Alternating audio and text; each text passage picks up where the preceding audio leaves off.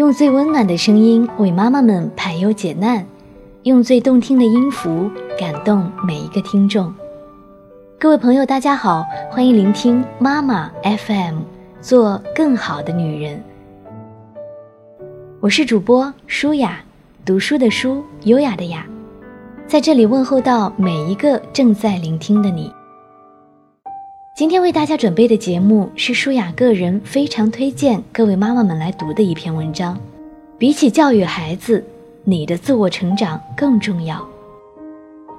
初次看到这篇文章是很久之前的事了，当时只是觉得内容写得非常好，就顺手收藏了下来。那很高兴在今天的节目当中可以跟大家来一同分享这样的文字。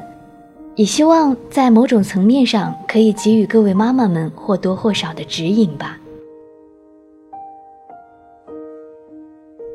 比起教育孩子，你的自我成长更重要。过了这几年，我带孩子就不用这么累了。这话经常是很多母亲的口头禅。没错，孩子的某个成长阶段会让家长感到格外的劳累。但是家长对孩子的影响却不仅仅是某个阶段，父母的整个人生都应参与到孩子的教育中来。孩子的教育拼的是功底，拼的是父母的处事态度和人生感悟。然而，只有极少数家长能继续努力，不停地探索、扩大和更新自己对于世界的认识，直到生命终结。家长们。保持一颗探索的心，学习更多的新知识，我们才能给孩子带来更为广阔的世界。家长之所以忧虑，是因为一直在间歇性的关注孩子。一位妈妈向我感叹：“当妈的都像我这么累，也够烦的。”我追问了她一个问题：“你说怎样才不累呢？”大多数的家长对孩子、对教育缺乏一个持久而深入的理解，猛然意识到赶紧管一下，看到孩子不如意的地方就开始焦虑，孩子十年后的高考、十五年后的婚姻以及二十年后的事业等等，而这个忧虑会毁掉孩子的未来。家长之所以忧虑，是因为一直在间歇性的关注孩子，孩子有问题就关注多一些。没有明显的问题，便关注的少。对孩子的教育缺乏一个宏观的掌控，对于该做什么、不该做什么、做的够不够，自己心里也没底。因此，对孩子未来的发展走向就缺少了一份确信，不确信就会慌张。许多妈妈有了家庭，有了孩子，便放弃自我探索。许多妈妈结束了读书生涯。有了工作，有了家庭，有了孩子，达到了一种表面上的圆满，便放弃了自我探索，生活遵循最安逸原则，看上去悠然自在，令人羡慕。其实很多人生议题并没有完成，而是搁置在那里。这很像成长的断崖，很多妈妈自认为选择了一条安逸的路，结果却被动地陷入烦恼的泥沼。到后来，付出的不是更少，而是更多。我有很多年长十岁左右的朋友，我们常常在一起聊天，也会说到他们同龄人的状态。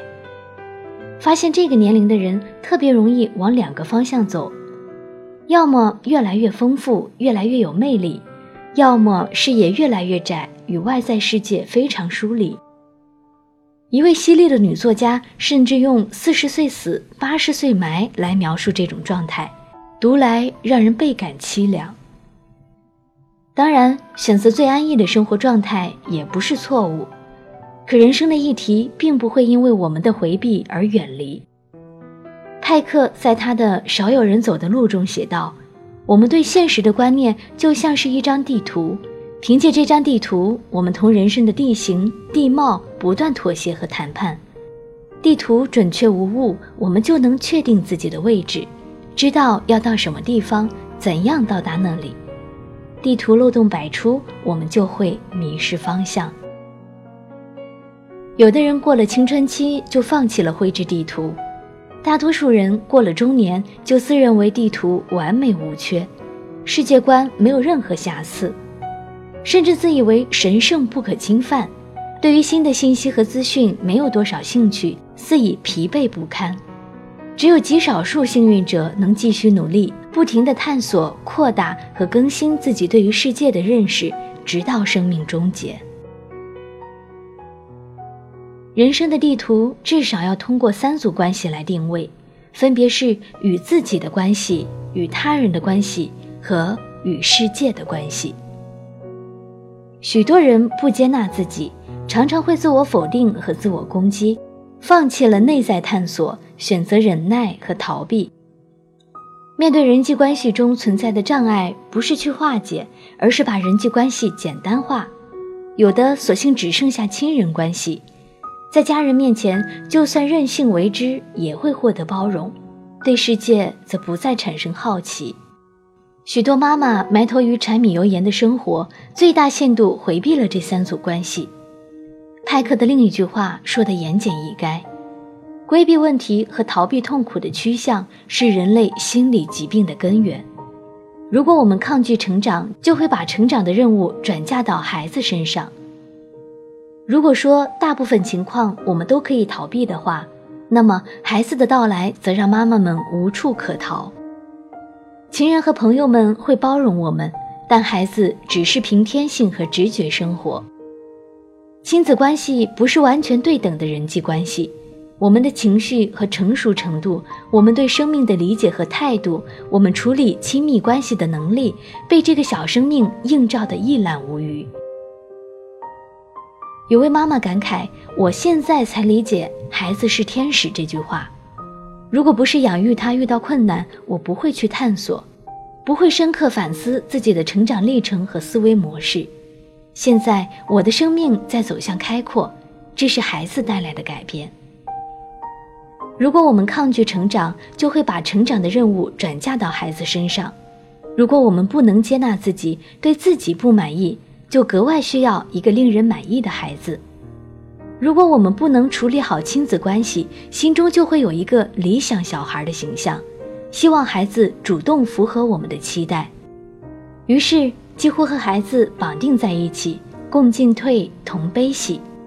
孩子被老师夸奖了，这一天就非常愉悦；孩子考试考砸了，心情顿时灰暗下来。如此一来，孩子就会变成人生最大的创可贴。一个孩子很难担负两个人的成长任务，这样的状态注定会出问题。教育孩子的王道是执着的。栽培自己，选择与孩子一起成长，意味着我们要重新审视三组最基本的关系，完善自我。我们并非过了十八岁便是真正意义上的成人，在某些时刻，我们只是大好的孩子。成长中积累了很多暗伤，许多成长任务并没有完成。与孩子相处，这些问题再次浮出水面，这也是很好的线索。当我们感到困顿、力不从心的时刻，不妨停下来，看看到底是什么阻碍了我们。当我们不再逃避，勇敢面对问题，也就意味着离开心理舒适区，进入不确定状态。世间最美的花朵都开在最艰辛的枝头，成长就是一个破茧成蝶的过程，成长意味着冒险，也伴随着苦痛。这也是我们回避成长的最主要的原因。这个过程会有煎熬，也会有迷茫和焦虑，但只要我们坚持思考，终究会找到解决的途径。面对困惑的时候，阅读会打开一扇窗。我们有必要了解一些心理学方面的知识。庆幸的是，现在通俗心理学著作的质量越来越高。我们会发现，每个问题解决之后，我们的人生都变得更通透、更顺畅，不会再被同一块石头绊倒。而每个困境背后，都隐藏着人生的礼物。我始终觉得，教育的方法和技巧只是孩子成长的冰山一角。有时候，孩子的教育拼的是功底，拼的是父母的处事态度和人生感悟。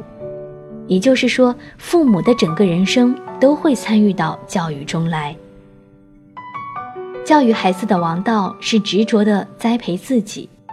最理想的状态，孩子懂的我们懂，孩子不懂的我们也懂，至少我们要与孩子有交集。这个漫长的求索过程，既是为自己，也是为孩子。孩子的起点是父母的肩膀，如此说来，孩子永远不会有相同的起跑线。所以我敬重那些勤奋好学、不放弃自我成长的父母。只有不断的学习，才能和孩子一起成长。因为孩子，我们愿意成为一个更好的人。